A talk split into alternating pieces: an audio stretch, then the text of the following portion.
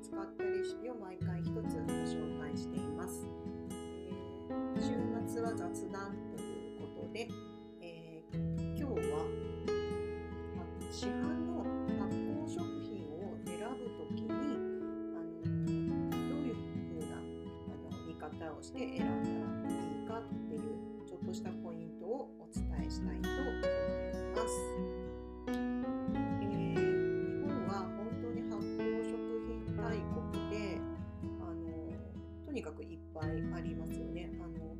識しなくても多分口に入れていると思います毎日。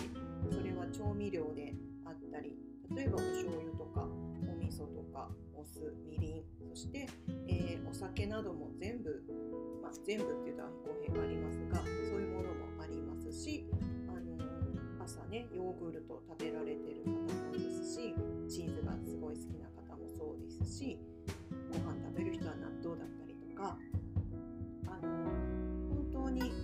ん身の回りにあってもう日常の中に日本の食文化っていうのはなんか発酵食品に囲まれているんですよね。はい、なのであので、まあ、私みたいにあのマニアと言っていいか分かりませんけども作る人もいれば、えー、市販をね買う人もたくさんいらっしゃると思いますしあの私ももちろんチーズとか全然作れないのでチーズ買ったりとかねします。そういう時にやっぱり市販品のものがとっても多いですしそういうものをこううまく活用して毎日ご食品を取り入れるのはとてもいいことだと思うんですよね。でその時の選ぶポイントなんですけどもあの発酵食品っていうのはとってもシンプルにできてるんですね。もともと保存するためにできてるものだったりするのでなのですごくお塩を使った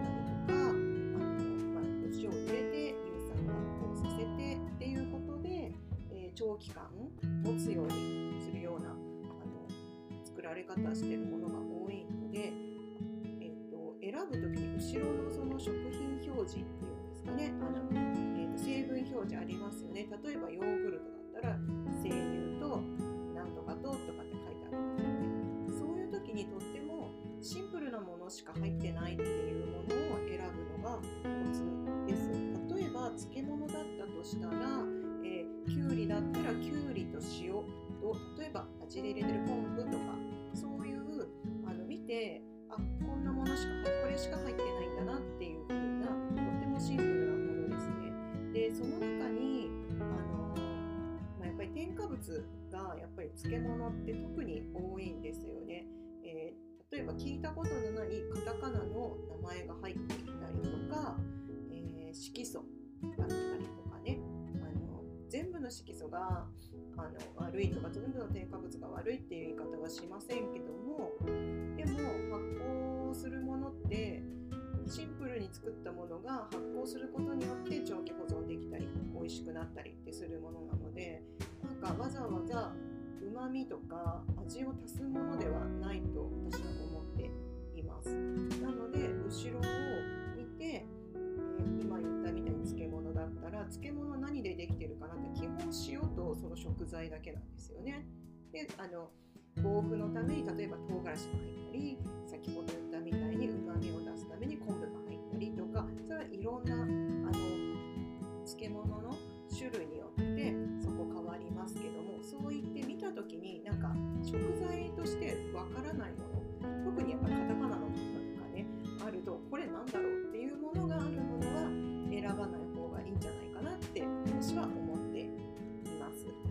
私もそういうふうにあの日頃見てあの買っているんですけども、あそうですね。もともとなんか限られた食材しかない環境の中で生まれて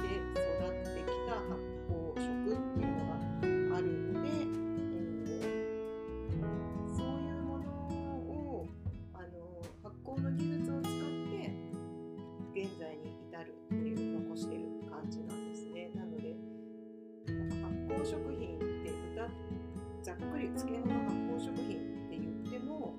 発酵させることで例えば酸っぱくなるものとかを発酵させないでもこの酸っぱい味っていうのは出せるわけですよねそのために何か加えるっていうことをしているものは本当に発酵食品なのかなってちょっと私は思ってしまうので、えー、シンプルな食材だから選ぶ時に例えばその漬物なら何と何でできているとかお醤油なら大豆と塩と、まあ、小麦粉入る場合もありますね。でできているものとかそれ以外のものが入ってたらこれはどうなのかなってちょっとあの考えてみることが必要ではないかなと思っています。あの地方の、えー、マニアックなねあの発酵食品とかって本当こうあの地方のアンテナショップとかに結構置いてありますよね。その土地の調味料だったりとかそういうのを見るとやっぱ裏にねこう書いてあってこれとこれとこれしか使ってないんだって思うと私はそれは買います。でそれ以外のちょっとカタカナのものって言いますが、えー、ちょっと聞いたことがないなんとかなんとかさんとかなんとか色いちごとかって入ってるものは私は買いません、これはあくまでもいい悪いとかの問題じゃなくて、えー、私の個人的なあの意見です。なので別にそれが安全性がないっていうことではないのであのそれはご自身でご理解した上で